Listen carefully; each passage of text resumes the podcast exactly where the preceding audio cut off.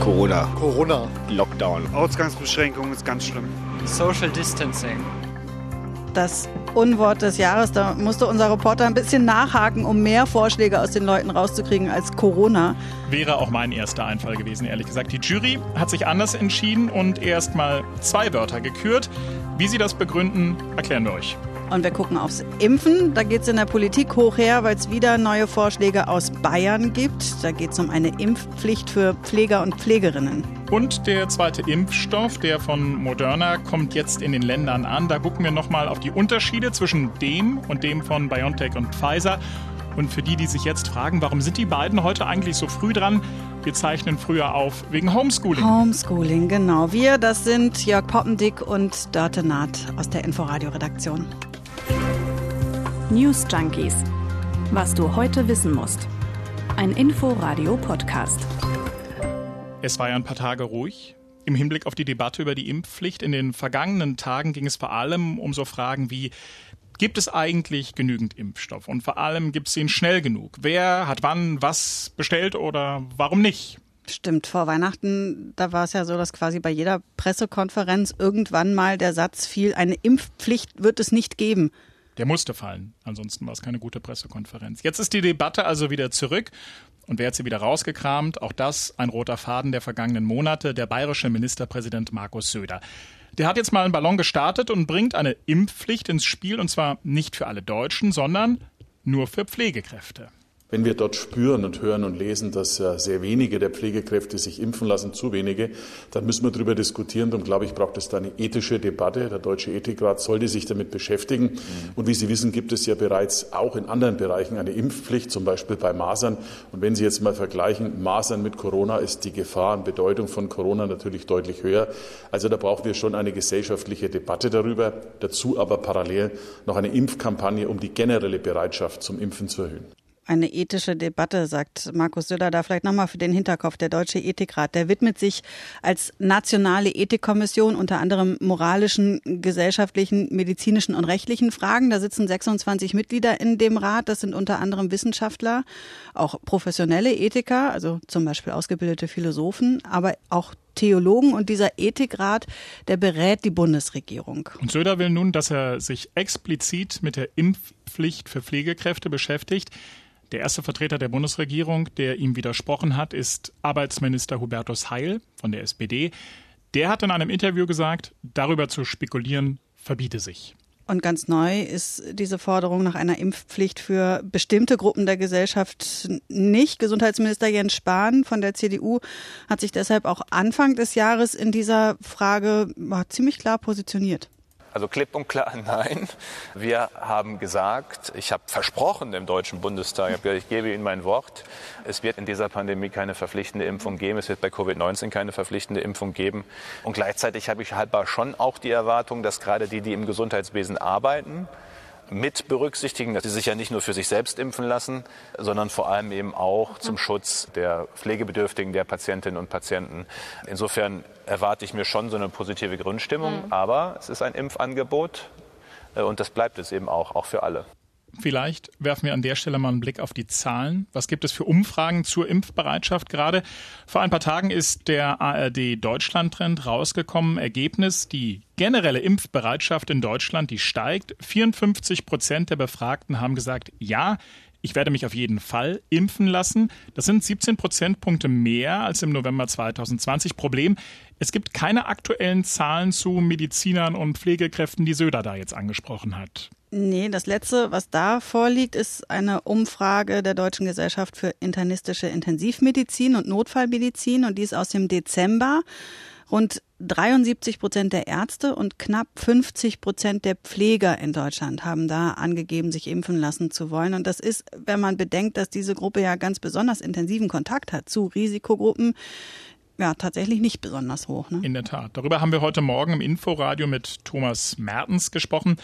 Das ist der Vorsitzende der Ständigen Impfkommission und der hat gesagt, dass das kein neues Phänomen ist. Wir kennen das Problem beim medizinischen Personal ja schon lange Jahre vor Corona anhand der Grippeimpfung und der Impfquoten beim medizinischen Personal. Da waren wir ja immer sehr ernüchtert, weil die auch da die Impfbeteiligung gerade im medizinischen Personal etwas unterschiedlich nach Ärzten und anderem medizinischen Personal sehr unzureichend war wir sollten schon sehen, dass wir eine höhere Impfbeteiligung als 50 Prozent erreichen. Thomas Mertens hat die Grippeimpfung, also die gegen die saisonale Grippe angesprochen. Und da sind die Zahlen tatsächlich ganz ähnlich. Seit, äh, laut Robert Koch Institut haben sich zuletzt gut 79 Prozent der Ärzte und knapp 47 Prozent der Pfleger gegen die Grippe impfen lassen.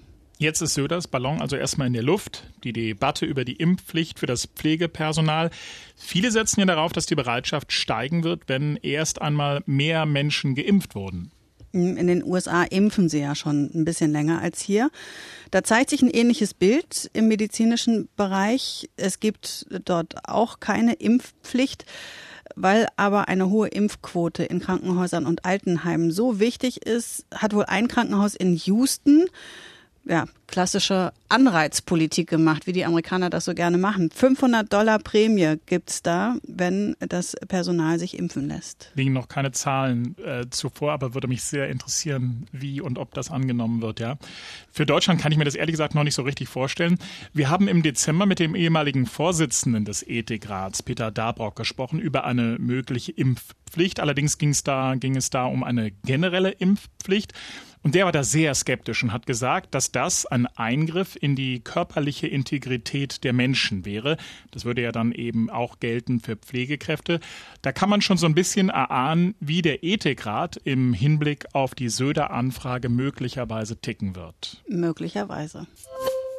So, jetzt gibt's in Berlin und Brandenburg die ersten Dosen des Impfstoffes von Moderna, werden heute geliefert. In Berlin ist es dann so, dass in dem Impfzentrum in der Arena in Treptow dann weiter der Impfstoff von BioNTech verwendet wird und im Erika-Hess-Stadion in Wedding, da starten die Impfungen am Donnerstag dann mit dem Moderna-Impfstoff. Im Moment gibt's da noch ein paar Unklarheiten, ob man sich dann da entscheiden kann, welchen Impfstoff man gerne hätte. Berlins Gesundheitssenatorin Dilek Kalaitschi sagt, ja, soll bei uns möglich sein. Und der Bundesgesundheitsminister Jan Spahn, der sagt, nee, kriegen wir im Moment gar nicht organisiert, wo der Impfstoff insgesamt noch so knapp ist. Wie auch immer es dann tatsächlich ablaufen wird, haben wir uns die Frage gestellt, ob man sich denn überhaupt entscheiden muss. Also ob es denn so gravierende Unterschiede gibt zwischen den beiden Impfstoffen. Wir haben auch das heute im Programm vom Inforadio Thomas Mertens gefragt, den Vorsitzenden der Ständigen Impfkommission der muss es ja wissen, für den praktischen Gebrauch unterscheidet die beiden gar nicht so viel, sagt er. Diese Impfstoffe haben eine etwas andere Zusammensetzung, was die äh, Lipidtröpfchen oder Mikrolipidtröpfchen angeht, die verwendet werden, um die RNA zu verpacken. RNA ist ja sehr umweltempfindlich und muss deshalb in so kleinen Nanofettpartikeln geschützt werden. Und da unterscheiden sich die beiden Impfstoffe etwas in der Zusammensetzung dieser Fettpartikel. Ansonsten hinsichtlich der Wirksamkeit und Sicherheit sind beide Impfstoffe völlig vergleichbar. Ja, kannst du das nochmal erklären mit den Nanolipid-Tröpfchen und wie das funktioniert? Die sind anders verpackt. Das habe ich mir gemerkt und das wiederum hat, hat Folgen äh, im Hinblick auf, äh, wie kalt muss der ganze Spaß runtergekühlt werden. Ja, also äh, was Thomas Mertens da sagt, das entspricht wenig überraschend dem, was äh, das Robert Koch Institut in seinem epidemiologischen Bulletin auch veröffentlicht hat. Klar, er ist ja auch der Vorsitzende der Ständigen Impfkommission dort, der STIKO. Und da steht, die beiden mRNA-Impfstoffe werden hinsichtlich Sicherheit und Wirksamkeit als gleichwertig beurteilt. Sicherheit, damit sind die Nebenwirkungen gemeint und Wirksamkeit, klar, da geht es darum, wie gut die Impfung dann tatsächlich vor Covid schützt, ja. Hm, genau, das bezieht sich auf die Ergebnisse aus diesen Phase-3-Studien der beiden äh, Hersteller und demnach liegt die Wirksamkeit beim Impfstoff von BioNTech Pfizer bei 95 Prozent und bei dem von Moderna bei 94,1. Nebenwirkungen, da ist ja jetzt schon oft drüber gesprochen worden, das sind die typischen Impfnebenwirkungen, das muss man an der Stelle nochmal sagen. Also Muskelschmerzen, Müdigkeit, ganz wenige bekommen auch Fieber. Einen Unterschied gibt es bei der Alterszulassung. Der BioNTech-Pfizer-Impfstoff ist für Menschen ab 16 Jahren vorgesehen und der von Moderna ist für Menschen ab 18 Jahren gedacht. Aber Moderna hat jetzt auch schon angefangen, den Impfstoff an 12- bis 17-Jährigen zu testen. Gut, aber die Jungen gehören ja jetzt auch nicht zu den Ersten, die jetzt geimpft werden, außer natürlich, wenn sie sich gerade als Altenpfleger ausbilden lassen. Ein Unterschied ist noch wichtig, das hast du eben schon angedeutet, da geht es um die Lagerbedingungen. Naja, das ist ja bei dem BioNTech-Impfstoff so kompliziert, der muss bei minus 70 Grad gelagert werden. Das ist schon eine Menge. Mhm, und das ist bei dem Moderna-Impfstoff tatsächlich zumindest ein bisschen einfacher. Der braucht minus 20 Grad und vor allem kann man ihn nach dem Auftauen 30 Tage im Kühlschrank lagern und den von BioNTech, den äh, muss man dann innerhalb von fünf Tagen verbrauchen. Bis große Teile der Bevölkerung aber geimpft sind, werden dann nun noch, ja, leider Monate vergehen. Im Hier und Jetzt geht es um den Lockdown und da macht die Bundeskanzlerin heute mit einem Zitat Schlagzeilen. Mhm, bei einer internen Sitzung der Arbeitsgemeinschaft Inneres der CDU-CSU-Bundestagsfraktion soll sie gesagt haben, es bleibt hart bis Ostern. Sorgen bereitet ihr da wohl vor allem die Mutation, die da im Umlauf ist. Und die Bild-Zeitung zitiert sie mit den Worten, wenn wir es nicht schaffen, dieses britische Virus abzuhalten, dann haben wir bis Ostern eine zehnfache Inzidenz. Zu guter Letzt noch eine Meldung des Tages für die Freunde von Zahlen und die am Rande auch mit Corona zu tun hat. Die Bevölkerungszahl in Deutschland hat erstmals seit 2011 nicht zugenommen. Das ist eine Schätzung des Statistischen Bundesamtes, die heute rausgekommen ist. Und die haben auch aufgedröselt, woran das liegt. Die Zahl der Zuwanderer sinkt nämlich weiter und es werden weniger Kinder geboren und es sind mehr Menschen gestorben 2020, mindestens 980.000. Das sind gut 40.000 Tote mehr im Vergleich zum Jahr davor.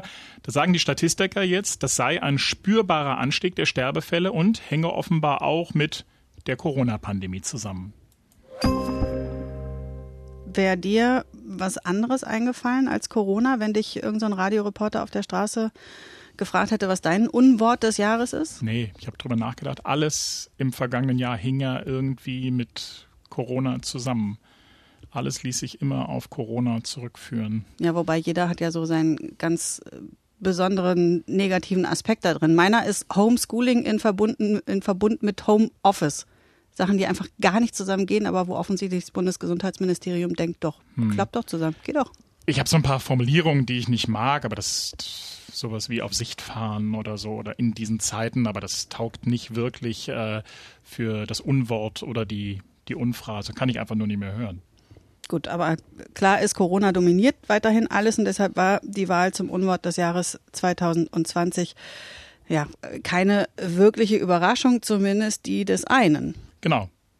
Obwohl, doch, eine kleine Überraschung, denn es wurde ja nur ein Paar gekürt, Corona, Diktatur und Rückführungspatenschaften. Die Jury hat gesagt, sie hat unzählige Vorschläge bekommen. Fast immer ging es dabei um Corona, Systemlinge und Virologen zum Beispiel. Der Jury war es jetzt aber wichtig zu zeigen, dass auch in anderen Themenbereichen weiterhin inhumane und unangemessene Wörter benutzt wurden und unseren Alltag geprägt haben. Corona-Diktatur, worum es da geht, das dürfte klar sein. Bei Rückführungspatenschaften, da ist das vielleicht nicht ganz so. Was damit gemeint ist, das ist der Vorschlag der EU-Kommission, um den Streit über die Flüchtlingspolitik in Europa zu beenden. Wer keine Asylsuchenden aus anderen EU-Staaten aufnehmen will, der soll eben sogenannte Rückführungspatenschaften übernehmen, sich also verpflichten, abgelehnte Asylbewerber innerhalb einer bestimmten Zeit in ihr Heimatland zurückzubringen. Eigentlich geht es ja also um Abschiebung. Das hat uns Nina Ja nicht gesagt. Die ist Professorin für germanistische Linguistik an der TU Darmstadt und Sprecherin der Jury. Und wir halten dieses Wort für beschönigend in doppelter Hinsicht und damit auch für irreführend und zynisch. Denn ein Pate übernimmt ja nun eigentlich Schutz und Verantwortung im Interesse des Schutzbefohlenen. Und jetzt Rückführung, was schon sozusagen ein Euphemismus ist für Abschiebung, mit Patenschaft zu koppeln, suggeriert aus unserer Sicht, dass Abschieben eine gute Tat sei. Die Jury will ja, das ist ihr erklärtes Ziel, einen sprachkritischen Blick auf Wörter und Formulierungen werfen, die in ihren Augen sachlich nicht angemessen sind oder gegen die Humanität verstoßen. Deshalb haben sie sich ja auch für Corona-Diktatur entschieden. Ein Begriff, der ja vor allem von sogenannten Querdenkern und rechtsextremen Propagandisten benutzt wird, sagt die Jury. Und ein Ausdruck, der Menschen verhöhnt, die in Diktaturen leben und die, wenn sie sich dagegen wehren, mit Haft und Folter bis zum Tod rechnen müssen. Ich habe das nochmal nachgelesen heute im Hinblick auf diese Jury und auf die Unwörter des Jahres und in den vergangenen Jahren gab es eigentlich fast immer Kritik daran. Bei einigen Unwörtern hieß es beispielsweise, die wurden ja eigentlich kaum benutzt, weder in der Debatte noch von anderen. Oder es wurde beispielsweise bemängelt, dass sich die Jury in so einer aktuellen Debatte sich mit der Wahl eines Unwortes auf eine Seite stellt. Bei Klimahysterie, das ist das Unwort des vergangenen Jahres, war das beispielsweise der Fall. Da hat Juli C. gesagt, besser wäre es gewesen, zwei Begriffe zu küren, Klimahysterie und Klimaleugner. Hätte man wahrscheinlich auch bei allen anderen Worten davor sagen können, ne? dass man sowohl die eine Seite als auch die andere Seite beleuchten muss. Auf jeden Fall gibt es deswegen auch einige, die der Jury gleich das Recht ganz absprechen, sich da überhaupt zu äußern und äh, canceln die Wissenschaftler als Sprachpolizei ab. Ich habe noch was Lustiges zum Schluss. Also hm. ich äh, fand es auf jeden Fall lustig. Was löst ja bei mir immer Angst aus? Schieß los, Dörte. Good day, John D. John Dielemann John. Das ist äh, der Titelsong einer dänischen Kinderserie, die da im Kinderprogramm des dänischen Rundfunks läuft. Übersetzt sowas wie Peter Pillermann vielleicht. Ich kann kein Dänisch, aber unser Korrespondent äh, hat den Text des Lieds übersetzt und da wird Folgendes gesungen. John Dillermand hat den größten Schniedel der Welt. Es gibt nichts, was er damit nicht machen könnte. Er kann mit ihm wedeln, auch mal peinlich sein oder die Welt retten, wenn man ihn ließe. Das ist wirklich interessant. das war also also was alles möglich ist, war mir gar nicht so klar, dass man dann also ich frage mich ganz konkret, wie kann man damit die Welt retten? Wird das erläutert? Ja, ja, nee, aber also ich habe mir so eine Folge angeguckt und mir angeguckt, was er denn eigentlich tut mit seinem Riesenpenis. Das ist so ein ja so eine Art Retro Zeichentrickserie, mhm. so eine Stop-Motion-Geschichte. Ah, die so aus einer Linie entstehen? Nee, wie so ein, sieht ein bisschen aus wie ein Knetmännchen, mhm. hat so einen Schnauzbart und einen äh, rot-weiß geringelten kaiserlichen Badeanzug, sieht mhm. überhaupt aus wie aus der Kaiserzeit entsprungen. Und dann hat er eben diesen langen, wirklich langen, rot-weiß gestreiften Penis, mit dem er alles Mögliche machen kann. Den kann er so ganz schnell ausfahren und dann kann er angeln damit oder er kann wie so ein Hubschrauber durch die Luft fliegen oder Luftballons festhalten, äh, den Rasenmäher schieben, äh, sowas. Meine journalistische Frage, wie wird das denn in Dänemark diskutiert? also ich bin zumindest nicht ganz sicher, ob das hier auf dem Kika ohne äh, äh, Diskussion laufen würde. Es gibt tatsächlich so ein bisschen Streit und Diskussionen in Dänemark ähm, von Genderforschern zum Beispiel, die finden, da hätte man irgendwas dagegen stellen sollen. So die Supervagina. Ja, genau. Ich habe dann ein bisschen Probleme, mir das vorzustellen, aber gut, ähm, muss ja vielleicht auch nicht sein. Ähm, aber der Chef vom Kinderkanal, vom äh, dänischen Rundfunk, Morten Skoff Jensen heißt der, der sieht das irgendwie überhaupt nicht so. Es ist lustig, dass es um einen Penis geht. Irgendwie ein bisschen peinlich, verboten, grenzüberschreitend. Aber genau das ist es ja, was Kinder im Alter von vier bis acht Jahren so gerne machen. Wie alt bist du, Jörg? Das gefragt hätte. 42. Ähm. Ah, bisschen über die Grenze von vier bis acht. Aber peinlich und grenzüber. Na gut, hören wir auch. Sollen wir Schluss machen? ist schwer, ne? Also das ist so eine, so eine, so eine Einladung, einfach noch länger hier im Studio zu bleiben. Aber das Eis ist auch gewaltig dünn. ja, deswegen würde ich sagen, wir verabschieden uns einfach. Ja. Man kann uns schreiben. Ja. Über newsjunkies.inforadio.de freuen wir uns immer, wenn wir Post kriegen. Schreiben auch gerne zurück. Vielleicht kann ja auch jemand Dänisch und macht sich die Mühe und schaut sich für uns. John Dillermand ja, und die Hörerinnen und Hörer der News Junkies zwei, drei Folgen an und kann uns dann morgen berichten. Vielleicht gibt es ja auch Ideen, wie eine weibliche Protagonistin einer solchen Serie heißen könnte. Großartig. Das war, du hast mir richtig gute Laune jetzt hinten rausgemacht. Oder? Obwohl es so grau ist. Ja. Also, wir Danke. hören uns morgen, morgen, wieder. Tschüss. Tschüss. News Junkies. Was du heute wissen musst. Ein Podcast von Inforadio. Wir lieben das Warum.